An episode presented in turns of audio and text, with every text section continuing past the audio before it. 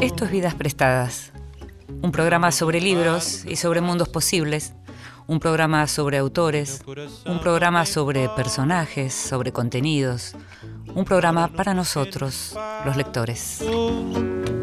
Vivo da vida que pasa, de amores que van y van. Y sabes que nos gusta la lectura en todas sus variantes, nos gusta la lectura en todos sus soportes y nos gusta también que nos lean y que nos lean aquellos que saben leer.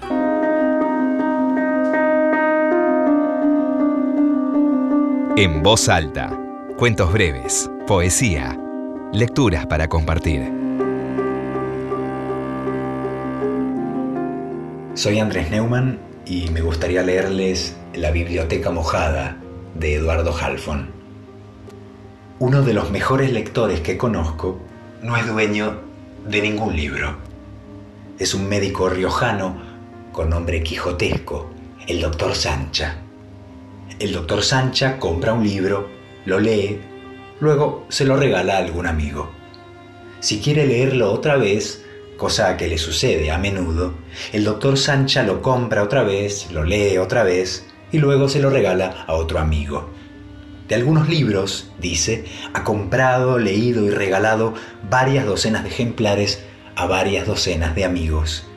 Dice, lapidario, que la biblioteca particular convierte los libros en objetos empolvados que ya nunca o casi nunca se vuelven a abrir. Se convierten en falsos trofeos, dice, en símbolos decadentes se convierten, dice, en cosas inservibles.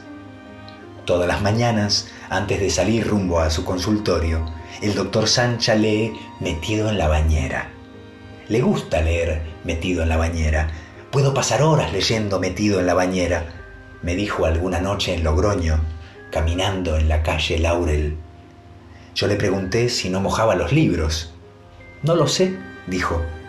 Son solo libros. Quien leía este texto del escritor guatemalteco Eduardo Halfon es Andrés Neumann, argentino y español, vive precisamente en España, un autor, el autor del Viajero del Siglo, premio Alfaguara también. El libro del que es el texto que leía Neumann se llama Biblioteca Bizarra y es uno de los libros más importantes de Eduardo Halfon, que tal vez es uno de los más importantes escritores latinoamericanos del presente. Vidas prestadas con Gil de por la radio de todos.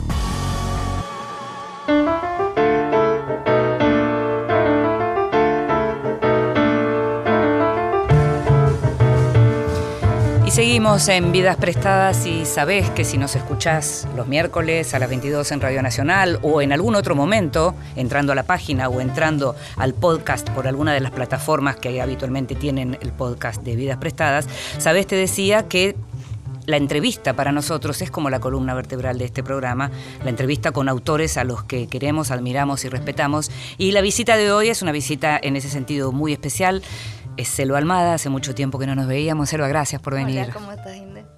Gracias por venir y gracias por estar eh, con nosotros para charlar de esto que tanto nos gusta, que es hablar de literatura y de libros.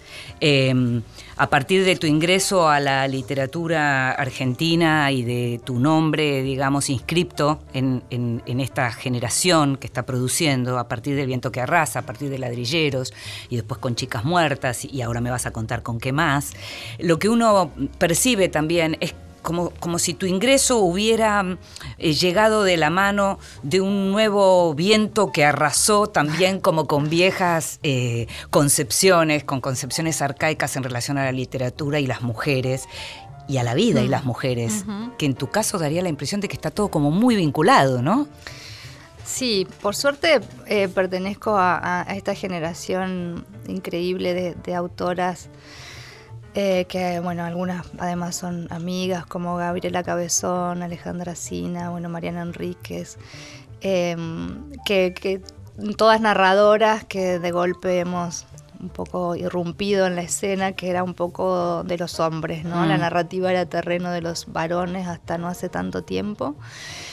Em, y bueno, acá estamos nosotras haciendo unos libros este, eh, que, bueno, que se han ido haciendo un lugar dentro de la literatura argentina, que han, roto un poco la barrera de prejuicio que, yo sentía que había cuando empecé a publicar, mm, de que los lectores varones no leían eh, narradoras mujeres.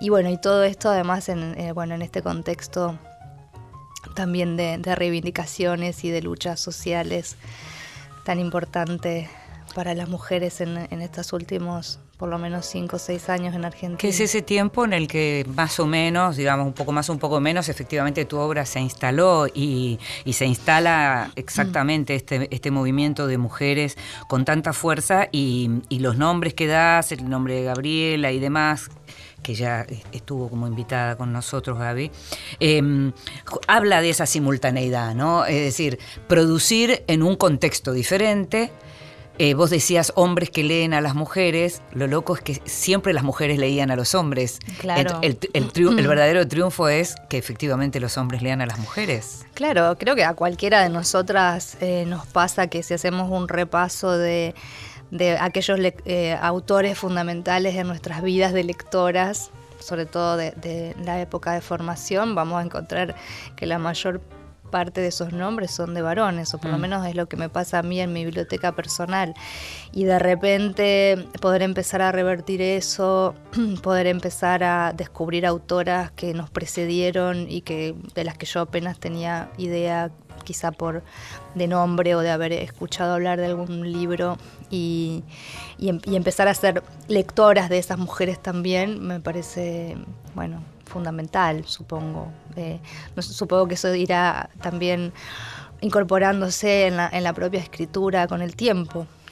¿Hay algo de lo que una mujer autora no puede escribir? Mm.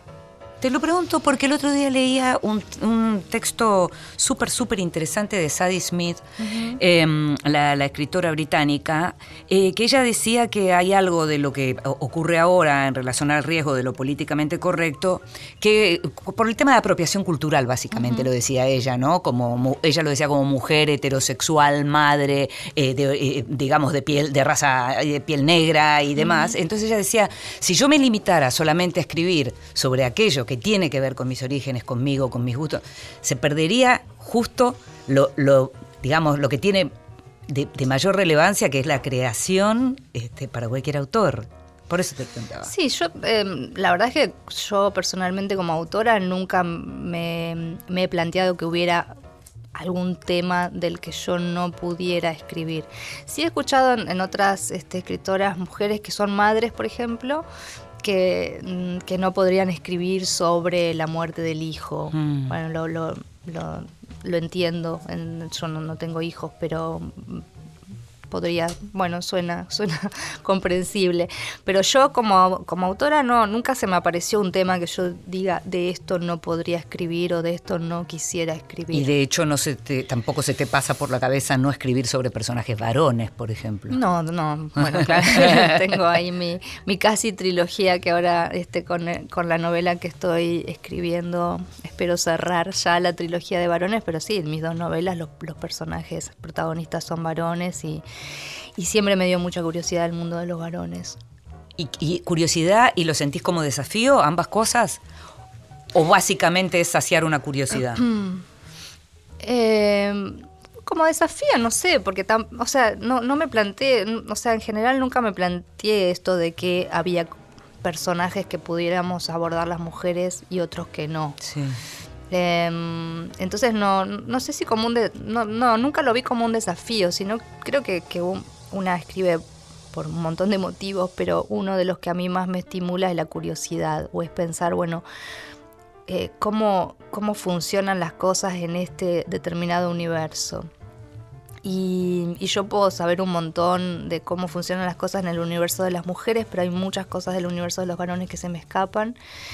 Eh, y, un, poco las, dos novelas eh, son ir a, no sé si a buscar una respuesta o a, inventar una respuesta o abrir más preguntas, pero eh, no sé, ladrilleros donde está todavía mucho más claro el mundo de la, de la masculinidad. Por ahí mi, mi, mi curiosidad era, bueno, o sea, ¿qué, pasa con los varones que les cuesta tanto el vínculo afectivo más, más estrecho? Ya no, no, no solamente en el plano romántico, digo que también aparece en la novela, sino en el plano de, los, de los lazos entre varones, entre padre e hijo, entre hermanos varones, entre amigos varones. Ahí mencionás ladrilleros y ahí la apuesta es todavía más severa, ¿no? En un punto, porque efectivamente estás hablando del universo masculino, pero estás hablando también de las relaciones amorosas entre hombres. Hay como una, ¿no? Una, una apuesta aún mayor. Sí, igual para mí creo que eso, esa parte em, o, ese eh, matiz dentro de la, de la novela fue el, primero que me apareció y el que más rápidamente me apareció. Y después quizá lo más me pareció mm, más complejo ir, ir un poco más allá y ver también qué pasaba con esos otros vínculos que no están digo, ya este, este del, amor erótico entre hombres ya está, eh, obviamente viene abonado de un enorme prejuicio, sobre todo en, la, en, en, el lugar donde yo ambiento la novela, que es un pueblo del interior. Em, pero digo, ¿qué pasa con esos otros que sí están permitidos, pero que no están tampoco muy explorados? Padres con hijos, hermanos, claro. Amigos, o sea, ¿qué, qué pasa? O, em, o, bueno, los enfrentamientos que, que, aparecen en la novela entre uno de los padres y su hijo, esta, esta lucha por a ver quién es más varonil, quién es más masculino, quién es más alfa. Mm. Bueno, cómo, cómo operan esas cosas en las relaciones entre los varones. Sí, y, también una cosa casi en, simultaneidad del, amor y la pelea, ¿no? Sí, todo el tiempo, el amor y la pelea. El, incluso el amor eh, o, una suerte de homoerotismo que se arma en las peleas, o sea, en esto de la pelea cuerpo a cuerpo o del duelo.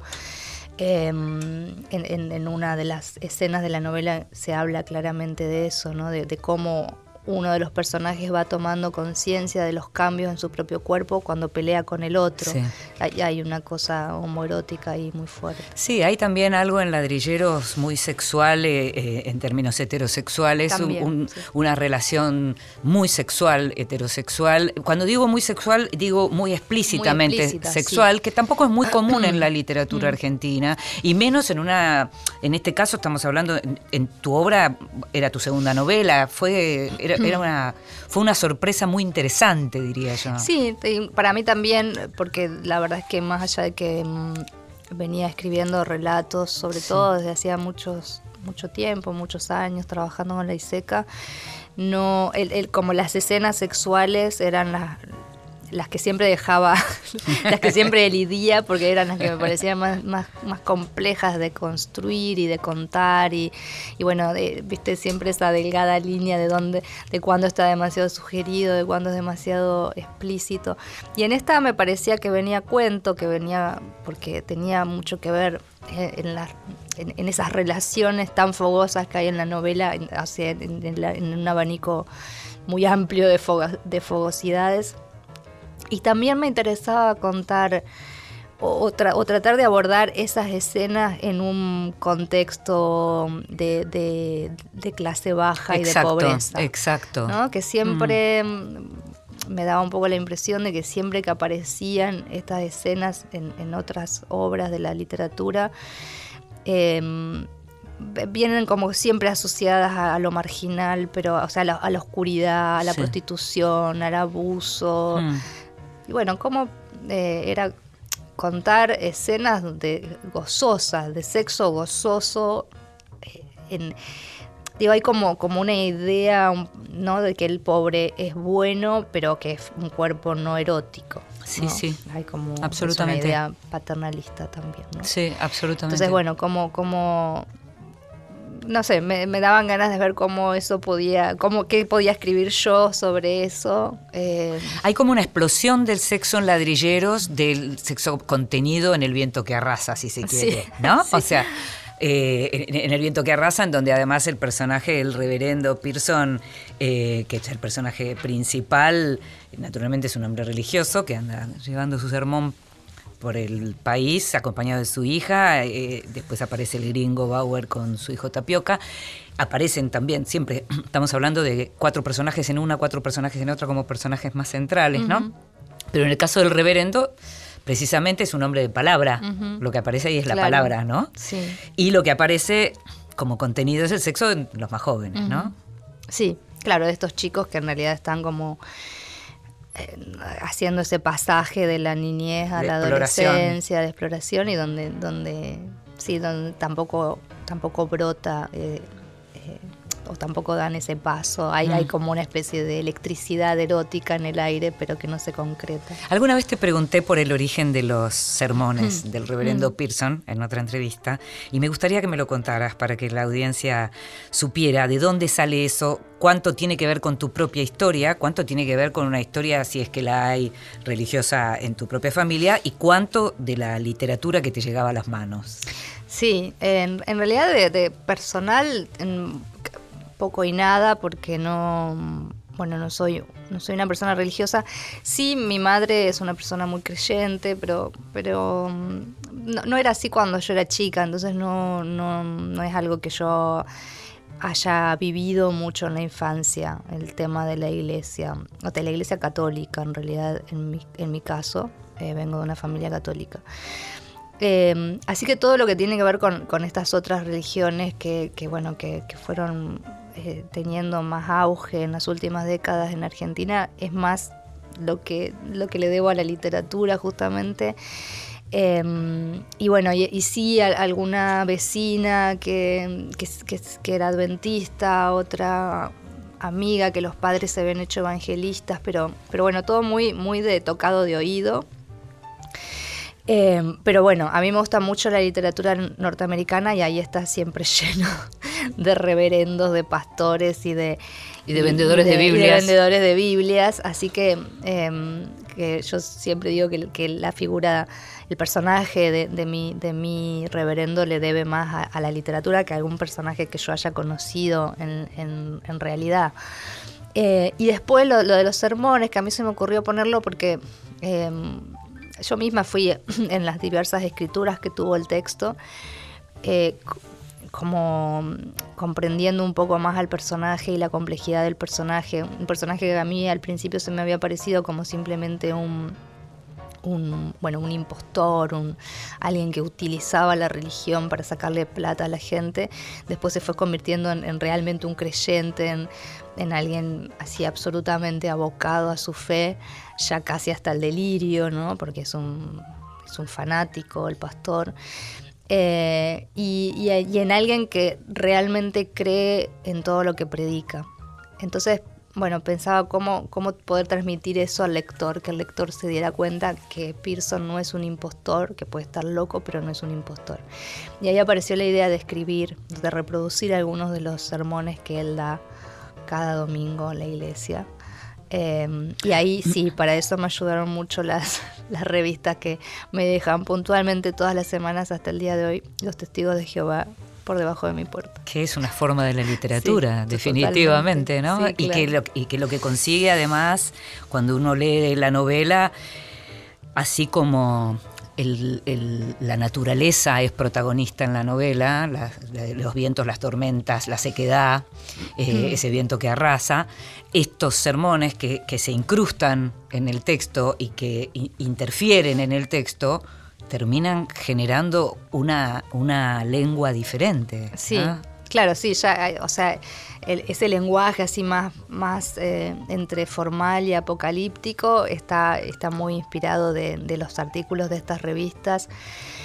Em, de ahí también sacaba los versículos, y, o sea, yo no, no tengo una Biblia en mi casa, nu- nunca leí la Biblia, entonces, bueno, ahí me servía como para, eh, como hay citas bíblicas todo el tiempo en las revistas para, para que actuaran como disparador de lo que yo quería escribir, del sermón que quería escribir. Y después también me puse a pensar, bueno, si yo fuese un pastor eh, y tuviese... em, digamos, un grupo de gente tan compenetrada en lo que yo digo, en lo que yo pienso y en actuar como yo les, les mande a actuar, de qué hablaría. Y ahí aparece, como en los sermones aparece como un costado social que tiene el, el pastor, el, reverendo, eh, donde, bueno, donde se habla también de, de, bueno, de cómo, de cómo son tratadas las mujeres por sus maridos o por sus padres o por sus hermanos, o sea, aparece un poco el tema patriarcado. de la, misoginia, eh, aparece el tema de, los, de los eh, peones maltratados por sus empleadores, por sus patrones, que también bueno, es una cosa bastante corriente en, las zonas agrícolas del interior. Entonces, bueno, eh, como también me divertía hacerle decir cosas que a mí me hubiese gustado decir si tuviese algún poder. En ladrilleros, ladrilleros arranca con una muerte, una muerte que se o dos muertes. Dos que, muertes que se van. que se mantienen a lo largo de la novela. Eh, ¿Contaste alguna vez que esa, esa escena es una escena que surge a partir de un relato que no, no transcribiste literalmente, eh, pero sí la escena es la que te, te, dio la idea de la novela, ¿no? Sí, que me había. Eh, una anécdota que, que me habían contado. Em, que empezaba, en realidad terminaba así la anécdota, terminaba con los personajes de dos familias Em, miembros de dos familias después de haber tenido un, duelo en un parque de diversiones y todos medio moribundos. Em, y, eso me había, me había parecido muy potente como esa imagen y que es la imagen con la que arranca la novela, como estos dos, en el caso de mi novela son solo dos, jóvenes así casi adolescentes todavía que han tenido una pelea a cuchillo y que están agonizando en el marco de un parque que todavía no termina de apagar su música, de apagar sus máquinas, sus juegos. Enseguida seguimos hablando de este Shakespeare, ladrilleros de Selva Armada.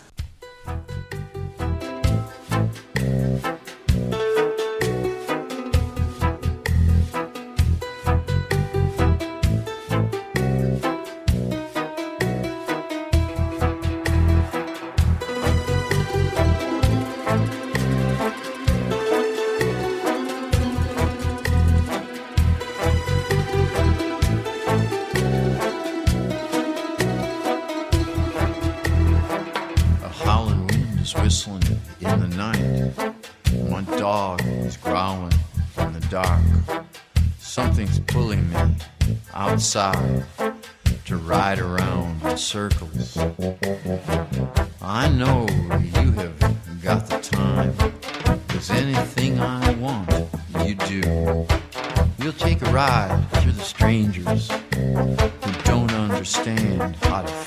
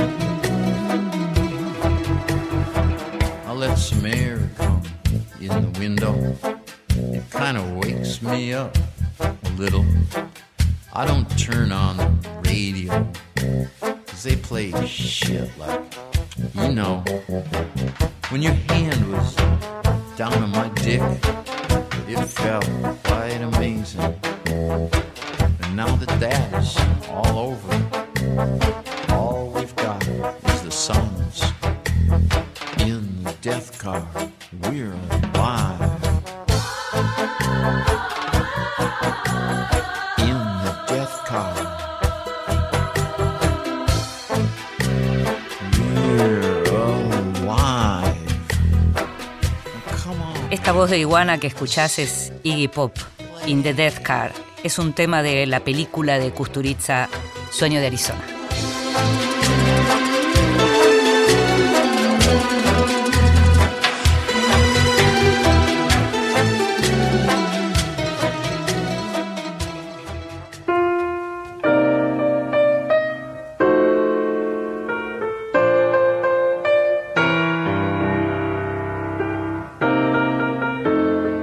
Extranjero, libros de los que se habla en el mundo. Mira, ¿sabes qué? Te voy a hablar de libros, pero en realidad te voy a hablar de autor. Te voy a hablar de un autor. Ya pasaron varias semanas de la entrega del premio Nobel, de los dos premios Nobel, de los nuevos premios Nobel, que se dieron dos justamente porque el año pasado por el escándalo con connotaciones sexuales y bastante vergonzosas no se dio. Seguimos pendientes de lo que son los premios Nobel, posiblemente por una tradición, y, este año además se suma lo que es un escándalo de otro orden, que es un escándalo o un debate, más bien una polémica de tipo política, porque precisamente uno de los Nobel fue entregado al escritor austríaco Peter Hanke. Y en el caso de Peter Hanke, el problema que no tiene que ver estrictamente con su literatura, que justamente además en los años 90 Hanke era uno de los grandes autores para leer, tiene que ver sí con sus posturas políticas en relación a lo que fue la guerra en Balcanes o las guerras en Balcanes, porque son muchas y muy complicadas en la ex Yugoslavia. Y en este caso, Hanke tuvo un apoyo explícito a quien había sido condenado por el mundo entero, que era el líder serbio Milosevic. Eh, habló incluso en el funeral de Milosevic y sufrió, digamos, la oscuridad y el retiro absoluto de toda confianza por parte de la comunidad lectora a partir de esta postura que por supuesto podemos discutir y mucho. Lo que tal vez el Comité Nobel quiso hacer esta vez fue justamente no dejarse llevar por viejas prácticas como las que evitaron que Jorge Luis Borges tuviera un premio Nobel cuando en tiempos de socialdemocracia, eh, como, como, la idea eh, general para el mundo y para, para el mundo político, nuestro Jorge Luis Borges tenía ideas muy de derecha y no era de la simpatía de quienes entonces estaban a cargo de elegir al escritor para premiar. En este caso, la gente que lo premió asegura que dentro de unos años nadie va a recordar el costado posiblemente polémico y discutible del apoyo de Hanke a Milosevic y a la causa, a la, a la peor causa, digamos, del liderazgo serbio, porque tampoco hay que confundir la causa de Milosevic o el gobierno que le encarnaba con la causa de los serbios, el pueblo serbio. En estos días estuve, tuve la posibilidad de leer muchos materiales que explicaban claramente hasta qué punto además lo que fue en ese momento el, el bombardeo de la OTAN, por ejemplo, a Belgrado, lo que fueron las sanciones, la discusión que tenemos permanentemente cada vez que el mundo eh, occidente, que es como hablamos en general de Estados Unidos y Europa, decide eh, castigar a un gobierno y quien en realidad termina castigado es una población. En este caso, Hanke estaba realmente a favor de Milosevic, estaba realmente en contra del Tribunal de la Haya que lo juzgaba, pero su literatura, toda su literatura, sigue siendo una literatura reivindicada por sus lectores.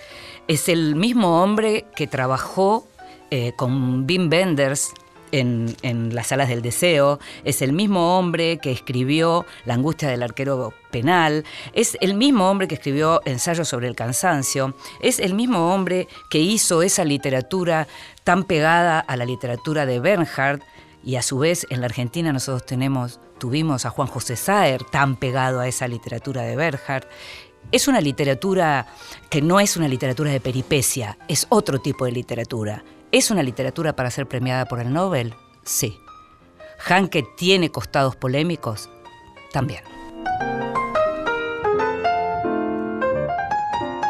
Libros, entrevistas, encuentros, vidas prestadas por Nacional. Vidas prestadas con Inde Pomeráñez. Por la radio de todos. seguimos en Vidas Prestadas y seguimos, afortunadamente, conversando con Selva Almada. Antes de, interrumpir la conversación estábamos hablando de la escena original eh, y, de, la anécdota original que dio eh, nacimiento a, tu novela Ladrilleros. Eh, que además fue tu segunda novela, que vino después de un éxito importante con El viento que arrasa y a la que también le fue muy bien. En ambos casos son novelas que además se leen en otros idiomas, se han comprado los derechos, porque eso es algo que también perteneces a una generación de mujeres que escriben a las que les va bien y de unos escritores, hombres y mujeres, que consiguen que sus libros se lean en el mundo. Eso no ocurría, eso, eso es buena globalización. Sí, es verdad. Em, muchos y muchas de las eh, escritoras y escritores de mi generación están siendo traducidos eh, y sus libros circulan en, lenguas, no sé, para mí tan extraño que mm, las novelas qué sé yo, se hayan publicado en holandés o en sueco. Mm. Eh, pero bueno, también en, en- en los- las lenguas un poco más tradicionales como, como el francés, donde están todos los libros publicados, menos el de cuentos, porque viste que en Europa hay una cosa con el cuento, una, re- una especie de Mm, retic- sí, resistencia o reticencia. al cuento. Pero eh, bueno, Ladrillero se publicó este año en Francia y Las eh, Chicas Muertas y, y El Viento que Arrasa ya habían sido publicadas anteriormente. Mm. Eh, bueno, la- El viento que arrasa es la novela que más traducciones tiene. Ladrilleros creo que también es un poco difícil de traducir porque el- hay un- una cuestión con el lenguaje que no es tan llano como El viento que arrasa tiene un lenguaje mucho más accesible creo a la hora de hacer una traducción. Ladrilleros supone una complejidad, me imagino yo, la verdad que no soy traductora, pero me imagino que para alguien ponerse a traducir este, este, tiene, bueno, tiene, tiene un poco más de dificultad quizá que los otros libros. Recién mencionabas a Alejandra Sina y si mencionamos también a Julián López y pensamos en el ciclo Carne Argentina, eh, en donde eh, se, se- se suma tanta gente a leer eh, en cada evento, y si pensamos en tus talleres y pensamos en todo lo que tiene que ver con promoción de la lectura y de la escritura, eh, que es algo que llevas a la práctica tanto vos como narradora, como cuando te sentás al lado de alguien o de alguienes que llegan para leer y para escribir. Me gustaría preguntarte cómo surgió el título El viento que arrasa, que es un título potente. Sí, igual el título es mérito del editor, Ah, de. Damián Tabarovsky. Mira qué bien. Porque en realidad yo tenía un otro título y me acuerdo que cuando yo les mandé la novela eh, a él y en ese momento todavía estaba Gabriela Mazú en la Sí, editorial, en Mar Dulce. El Mar Dulce. eh, bueno, ellos la leyeron y cuando tuvimos la reunión lo primero que me dijeron fue, eh, nos gusta mucho la novela, pero el título es imposible. Con ese título no, no puede salir, olvídate. Les parecía que era un título demasiado largo, que de hecho era un título ¿Me muy lo largo. podés decir? Sí, se llama, para a ver si me lo... Acuerdo, pero tan largo que no te lo- largo. No, sí, se llamaba eh, El viento que propague el fuego que arrase el mundo. Claro. Eh, que es una frase que aparece adentro Sí, de la sí. novela en algún momento. Eh, después la puse yo en esa especie de, de poema introductorio que hay. Ajá. Y, mm, y bueno, me decían, es imposible, los lectores, no- o sea, sos una, escritora que no, no es conocida, no se van a acordar del título, eh, no puede ir con ese título. Y bueno, ya, ya mucha gente, o sea, antes amigos que habían leído el, el manuscrito me habían eh, Señalado. advertido un poco, mira que es muy largo el título, vas a ver que te lo van a hacer cambiar. Ah. Y yo en- entonces no, tampoco es que estaba... A mí me gustaba mucho ese título porque me parecía que tenía esta cosa así medio apocalíptica Claro. de la Biblia, pero, pero bueno, tampoco era que estaba totalmente casada con el título. Así que cuando me lo propusieron, eh, dije, bueno, genial. Y bueno, y empezó a pasar el tiempo, hasta, hasta que se publicó la novela, pasó casi un año, y era como, y se te ocurrió un título, y, y bueno, y, y- y la verdad es que no se me ocurría nada que, que realmente mm, eh, funcionara. Y bueno, ya era la hora de cerrar, de, de mandar el libro, de, de hacer las de maquetarlo y demás. Entonces un día Damián me dijo, bueno, vení. Y, y me dice, mira, hice una lista, o sea, agarré el título largo y hice esta lista. Claro. Y nos sentamos ahí con él y con Gabriela. Y empezó a decir, bueno, tal, tal, tal. Y a los tres nos pareció que el viento que arrasa era este, el mejor título y ahí quedó.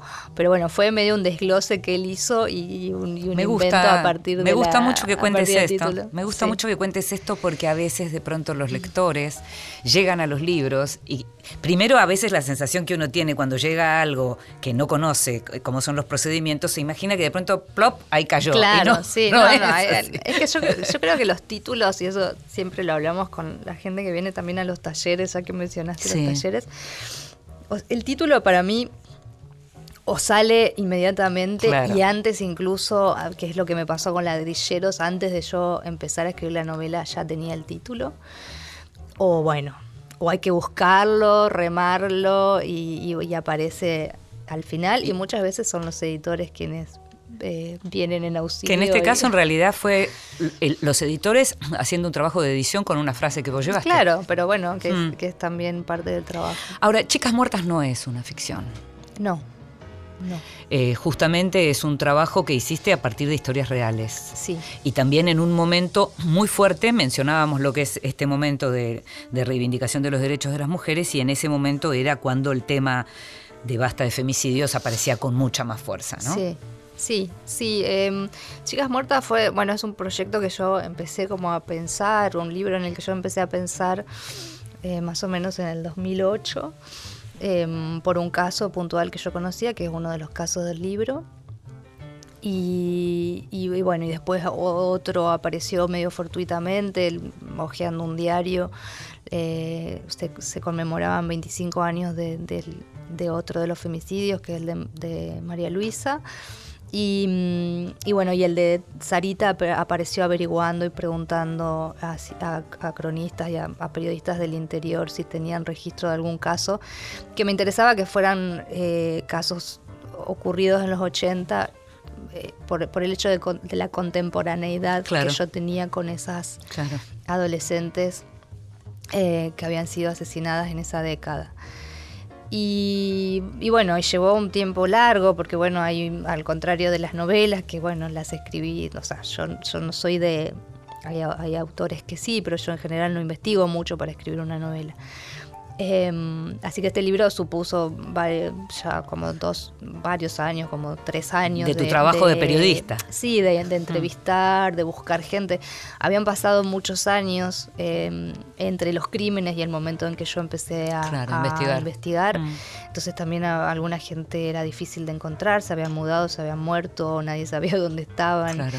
Em, y bueno, de ir a los archivos de los diarios, también eso, eso fue una parte importante del trabajo, porque bueno, mucho de cómo se trataba la noticia en esa época Mm. pude eh, dar cuenta encontrándome con esos artículos. Y después, por suerte, en los tres casos, a pesar de que habían pasado más de 20 años, todavía se conservaban los... em, los eh, en los juzgados los expedientes Sí, sí.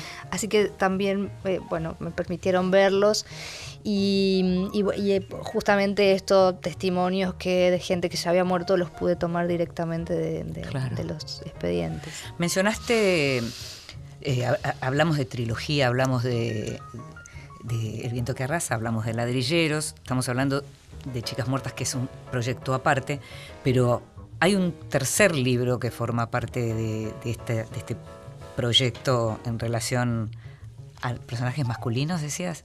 Sí, es la novela que, que estoy intentando terminar porque en realidad es una novela que empecé a escribir, te diría que antes de escribir, eh, bueno, apenas terminé Ladrilleros, un poco después empecé con la idea de esa siguiente novela que yo digo que va a cerrar la trilogía de los varones.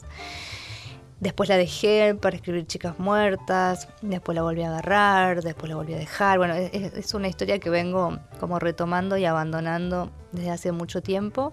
¿Ahora estás escribiendo? Ahora estoy escribiendo, ahora ya creo que di con un tono Mm. que, que me gusta, porque también me pasaba eso, que tenía mucho escrito, pero de repente ah, no, no, no, me, no estaba conforme con el tono.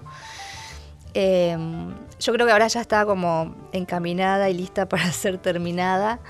Eh, me falta tiempo, tiempo, básicamente. Si tuvieras que explicarle a un lector que lee y que, eh, digamos, sin saberlo, igual aprecia un tono, pero ¿cómo definirías lo que es un tono desde el lugar del escritor o la escritora en este caso?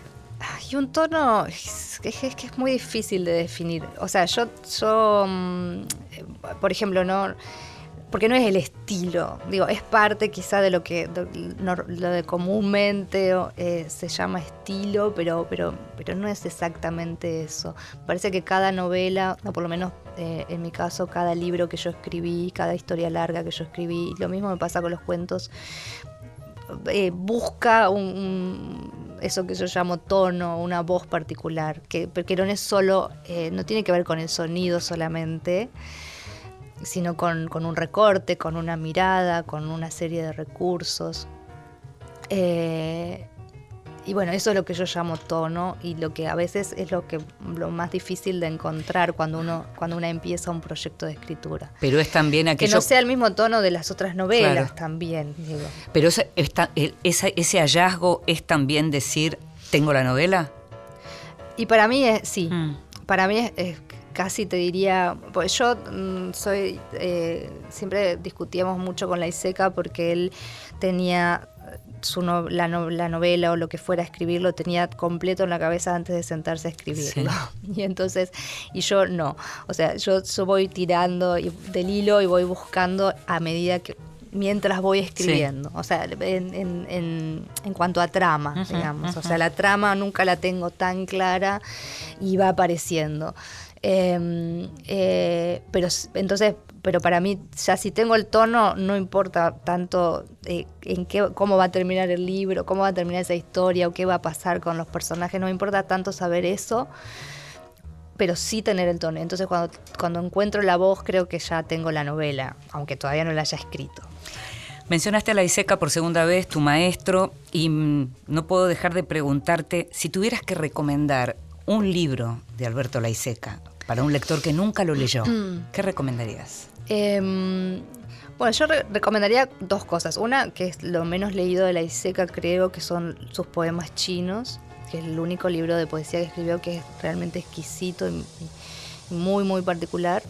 Y después recomendaría para un lector que quiere entrar en su narrativa eh, avanzar por algún libro de cuentos. Me parece que los cuentos de la Iseca, de las aventuras del profesor Filigranati, por ejemplo, eh, es un libro muy lindo. Después eh, otro que se llama En sueños he llorado, también tiene cuentos muy buenos. Yo, yo recomendaría entrar por los cuentos y después atreverse a las novelas que son muchísimo más complejas y en el caso de los Sorias de 1500 páginas. eso te iba a preguntar, ¿nunca se te ocurriría emprender un proyecto como los Sorias, no? No, no. Bueno, eso solo lo podía hacer la Iseca que estaba loco. Mm. este, no, de hecho yo soy más bien de las obras muy breves, em, mis novelas suelen ser muy cortas y esta que estoy escribiendo también va a ser una novela corta. Muchísimas gracias, Elba, ¿eh? por estar con nosotros. Yo envidio el viento que susurra en tu oído, que llama en invierno, congela tus dedos, que se mueven tu cabello, que parte labios que congela hasta tus huesos.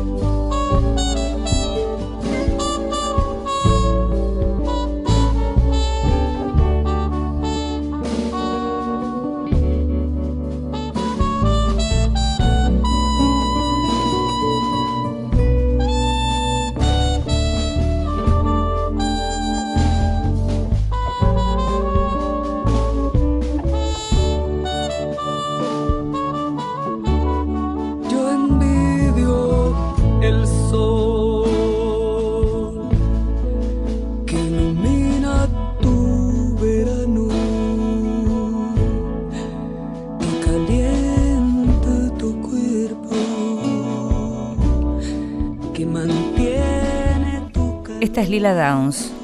El tema es Yo envidio el viento.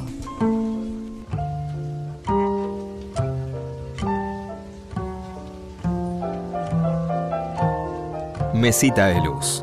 Grandes lectores nos cuentan qué están leyendo.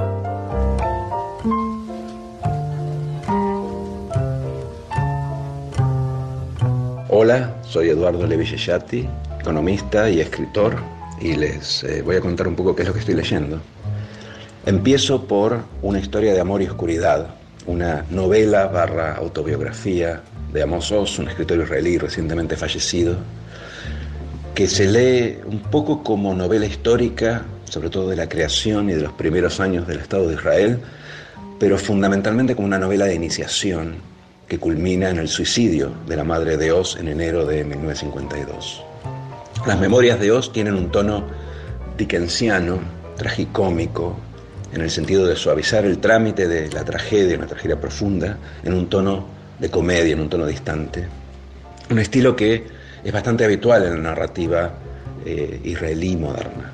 Entro y salgo de otro libro, un libro de los cuentos completos de Richard Yates, que incluye dos volúmenes que salieron acá hace poco y que se pueden conseguir todavía, 11 tipos de soledad y Mentirosos enamorados, los dos muy recomendados. Yates es conocido por Revolutionary Road, una de mis novelas favoritas, y es un preciso observador de lo que podría llamarse la angustia suburbana de los años dorados, de los años de la posguerra americana, de los 50 y de los 60. Y estos cuentos, en particular los primeros, los de 11 tipos de soledad, son esencialmente cuentos de angustia de personajes eh, suburbanos.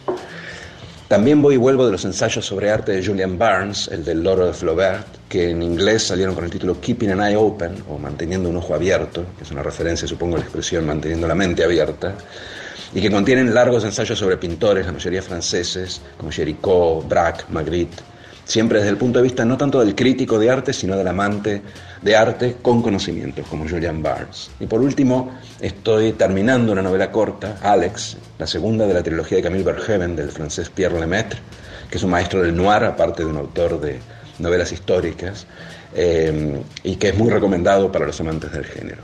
O sea que son Alex, Keeping an Eye Open, no sé si está traducido en castellano, eh, los cuentos completos de Yates, que salieron en dos volúmenes acá, y por último, una historia de amor y oscuridad. Todos recomendados. Escuchábamos entonces a Eduardo Levi Yeyati, economista y narrador. Su última novela es El Juego de la Mancha, que es una novela en la que ficcionaliza a propósito del fin del trabajo. Y la verdad que como lector, Eduardo, un lujo.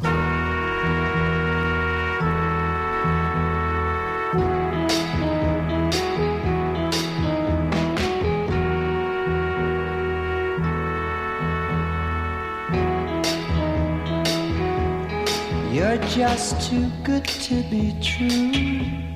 Can't take my eyes off you. You'd be like heaven to touch.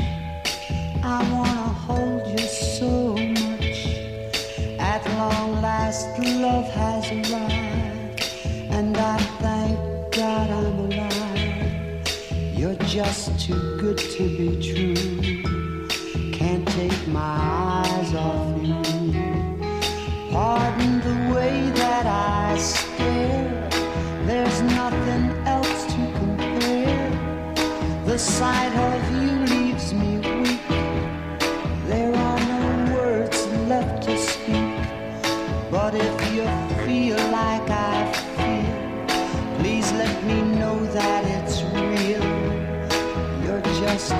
to be true. Can't take my eyes off you.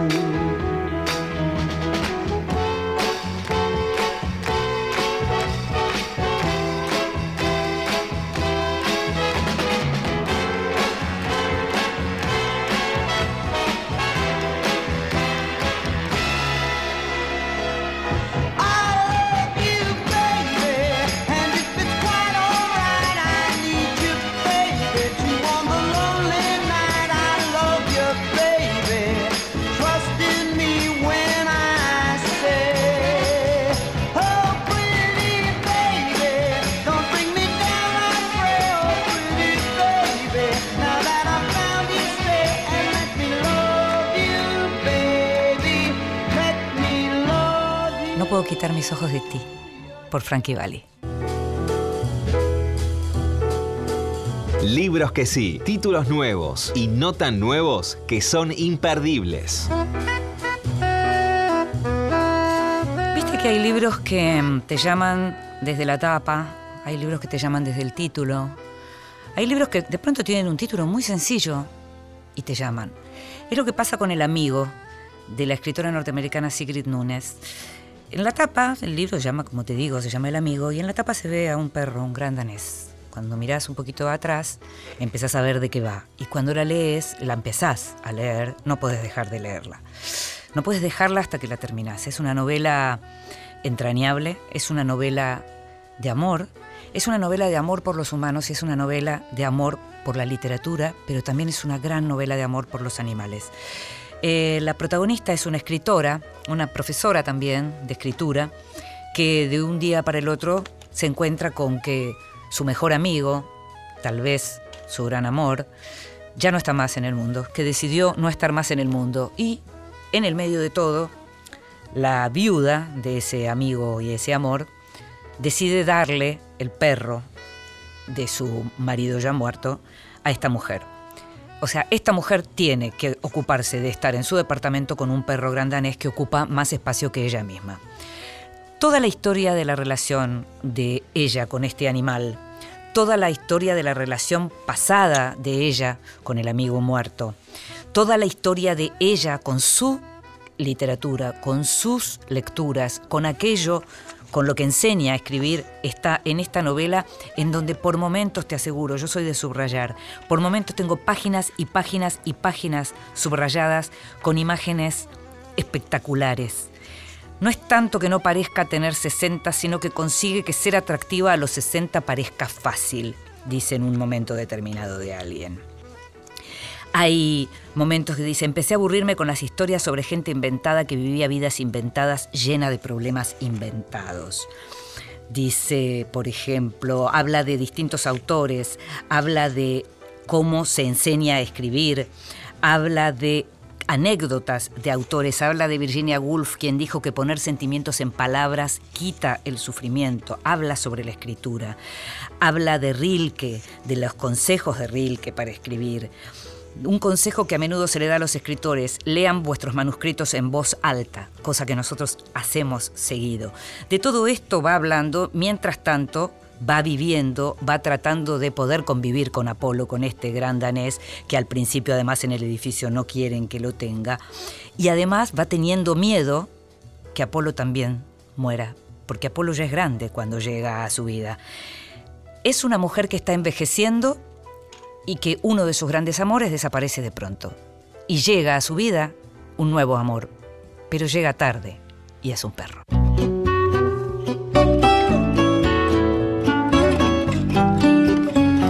Y llegamos al final de Vidas Prestadas, este programa sobre libros y sobre mundos posibles y sobre literatura y autores y sobre nosotros los lectores.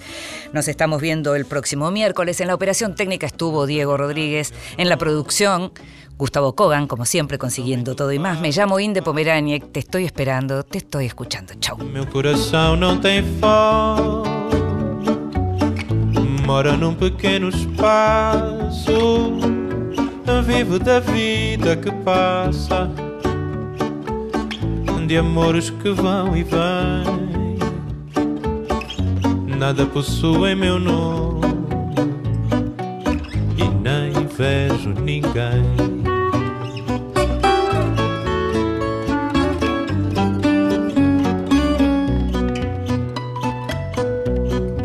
Tenho nada em meu nome, é somente o fado que faço. Meu coração não tem fome, mora num pequeno espaço. Vivo da vida que passa, de amores que vão e vêm. Nada possui meu nome